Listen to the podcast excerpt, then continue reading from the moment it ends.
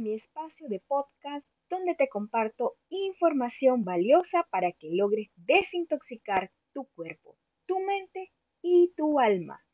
Esto te permitirá recuperar la salud perdida y conquistar la salud que tú y todos merecemos. Soy la doctora Jocelyn Bracho, médico internista especialista en psiconeuroinmunología y biodecoterapeuta integral. Y hoy te hablaré de un interesante tema.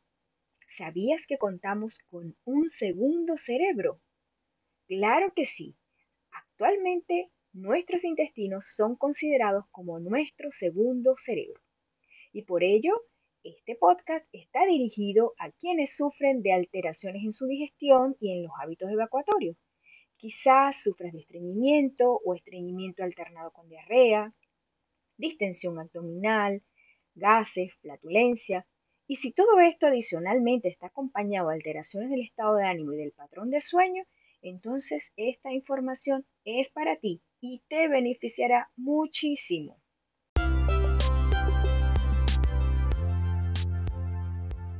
¿Y cómo es esto que nuestros intestinos ahora son considerados como un segundo cerebro? Pues estudios recientes de un equipo de científicos de la Universidad Estatal de Michigan, liderizado por el doctor Brian Hilbransen, ha demostrado que su funcionamiento es independiente del sistema nervioso central. Además, ha demostrado la presencia e influencia de numerosas células que se llaman células gliales sobre las señales de los circuitos neuronales intestinales. Estas células están rodeando nuestros intestinos. Es decir, que además de las funciones metabólicas e inmunológicas, sus tareas no dependen exclusivamente del sistema nervioso central, ya que poseen además un sistema nervioso autónomo. Está lleno de redes neuronales extendidas por todo el sistema gastrointestinal. De manera que existe una conexión intestino-cerebro y esta comunicación va en ambas direcciones.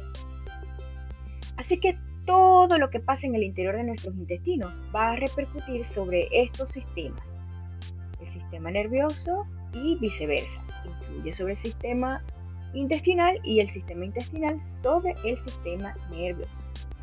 Las emociones, la alimentación, la calidad del sueño y la microbiota intestinal son factores que pueden influir en su funcionamiento y viceversa, porque dependiendo de la salud de nuestros intestinos, allí se producen sustancias como neurotransmisores que tienen que ver con nuestro estado de ánimo y también la microbiota está influyentemente relacionada con estos aspectos y también con la producción de melatonina que es una hormona importante para el ciclo de sueño.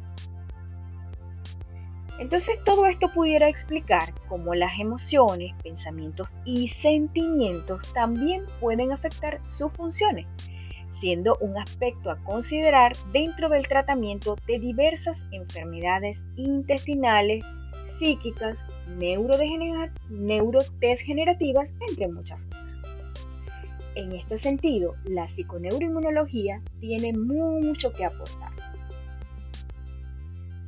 no solo debemos cuidar lo que entra por nuestra boca, porque no solo somos un cuerpo físico, es nuestra responsabilidad ser ente activo en el mantenimiento de nuestra salud y también en la recuperación de la misma si la hemos perdido.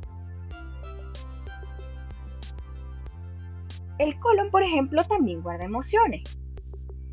Él representa el último filtro de la digestión. Conecta al intestino delgado con el ano es un órgano importante de desintoxicación que no solo digiere alimentos literales que ingerimos, sino también, como ya les mencioné, las emociones que no digerimos adecuadamente y entonces pueden quedarse atrapadas allí. Él tiene funciones importantes en la transformación de los desechos alimenticios y en la formación de heces para luego ser eliminadas del organismo absorbe el agua, colabora con el equilibrio de la hidratación y justamente el agua simboliza las emociones. También tiene funciones inmunológicas, por lo que puede tener participación directa en el proceso de salud y enfermedad. Y en él se encuentra la flora intestinal que participa en la generación de vitaminas y de otros componentes. Entre las emociones que con más frecuencia suelen quedarse atrapadas tenemos la tristeza, el rechazo, el llanto, desánimo, pesar, autolesión, desprotección, obstinación, entre muchas otras. Es importante identificar estas emociones que resultan estar asociadas al estreñimiento, colon irritable, colitis, pólipos, úlceras, colitis ulcerativa, diverticulitis, infecciones y pare de contar. Liberarla, transformarla, resignificarla harán más fácil y poderoso tu proceso de curación y potenciarán todos los tratamientos que estés cumpliendo para tal fin. Existen múltiples terapias. Las terapias de liberación atrapada te pueden acompañar en tus procesos de desintoxicación. En eso te puedo ayudar en mis sesiones particulares,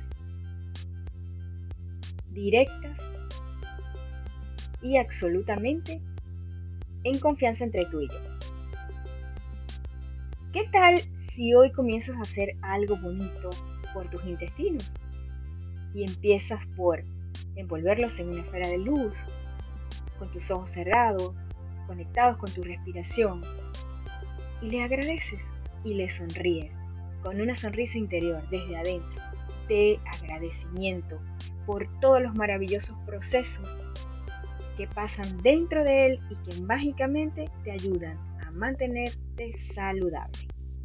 Aquí estoy para ti. En Instagram me ubicas como aroa doctora de J, J O S E N I M punto bracho. Aquí estoy para ti. Atento a mis próximos podcasts.